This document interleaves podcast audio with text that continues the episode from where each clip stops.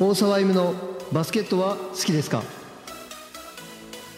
この番組は元 B リーガーの大沢歩がホストを務める番組です。彼がこだわった背番号ゼロのように新しい始まりや成長の旅を始めましょう。さあみんなバスケやろうぜ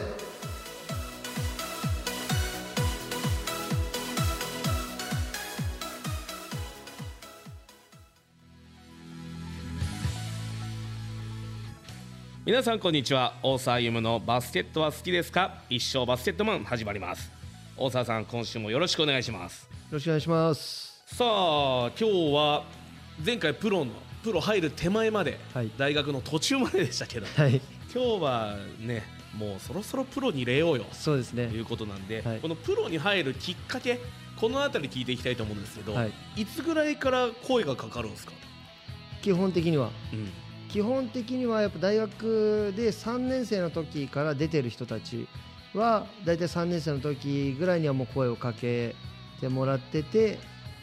で4年上がって、まあ、怪我とかがなければそのまんま、まあ、ほぼ内定で卒業と同時に行く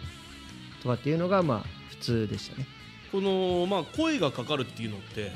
直接来るんですか？あなんかこう学校を通してあっていうパターンもあればそのコーチを通しての場合もありますし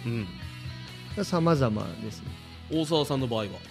自分の場合は、えー3年生の時からやっと試合にちょいちょい出れるようになっただけだったのでで4年生でやっとこう本格的に試合に絡むってなったので3年生の時に声なんてかかってないですし、うん。4年生になってからまあ、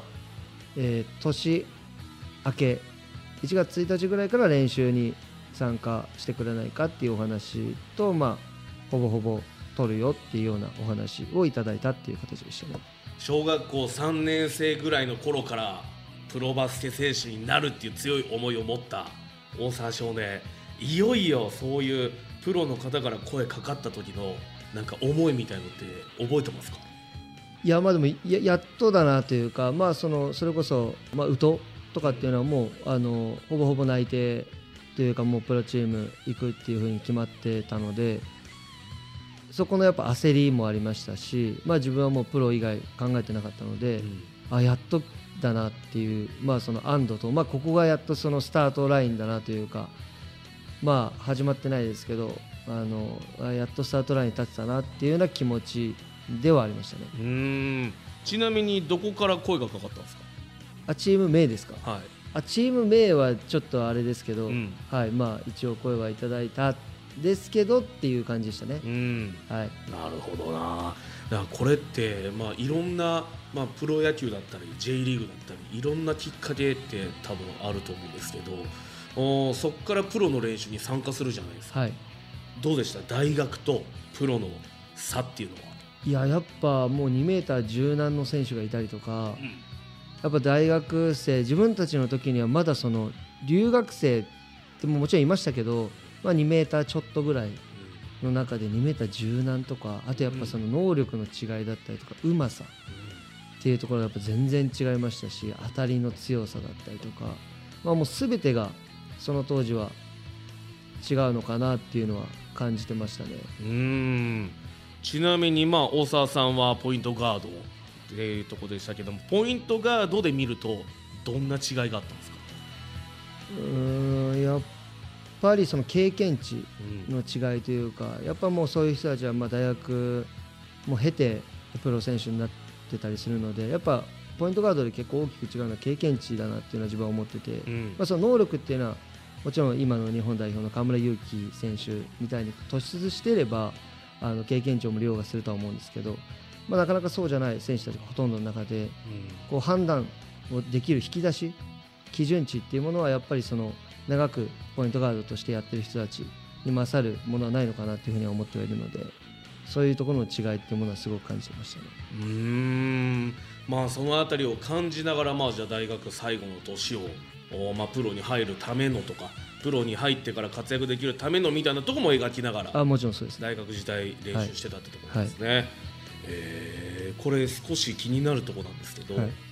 プロ野球だったら推定年俸みたいなのあるじゃないですか、はいはい。契約金みたいなところまでちゃんと話するんですか？あーいやまあそのバスケットその当時はまだあの契約金ってもちろんある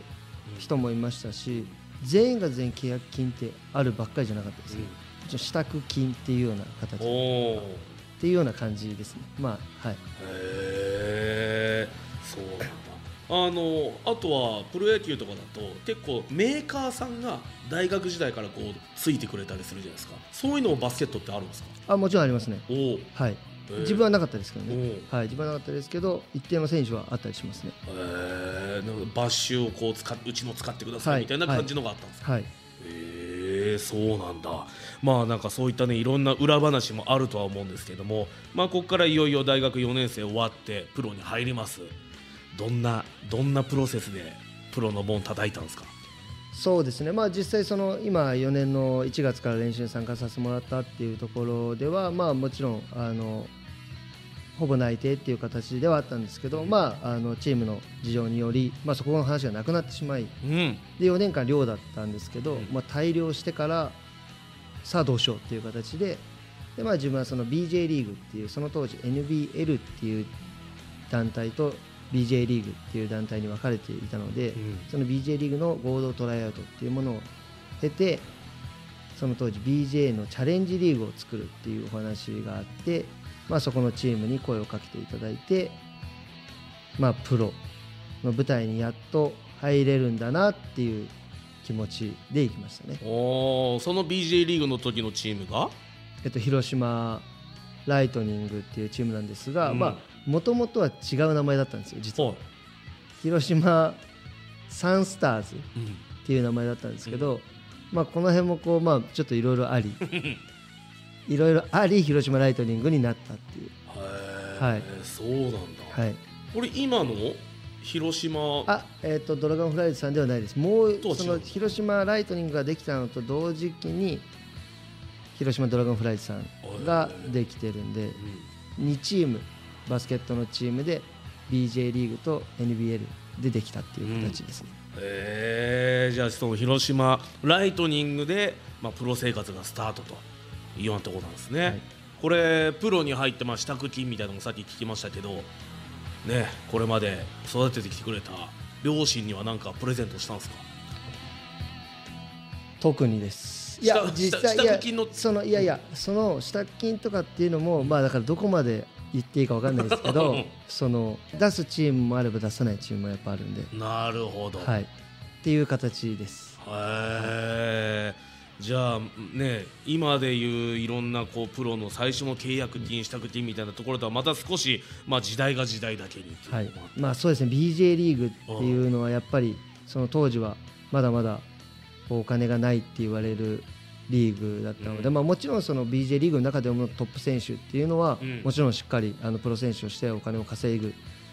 人たちがいた中で、うん、やっぱりその駆け出しの、えチームだったりとか、まあ、選手っていうものはなかなか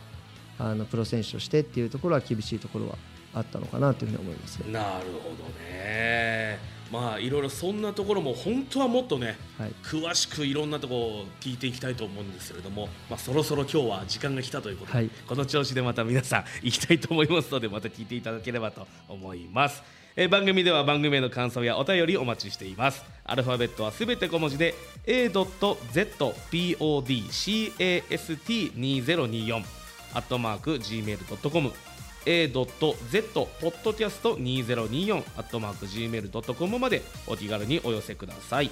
あの番組の概要欄にもこのアドレス載ってますのでぜひご覧になっていただいて、えー、感想を聞かせていただければなと思います。ということで番組のパートナーは MC 渡辺ゴリラでした。大沢さんありがとうございました。それでは皆さんまた次回をお楽しみに。ありがとうございました。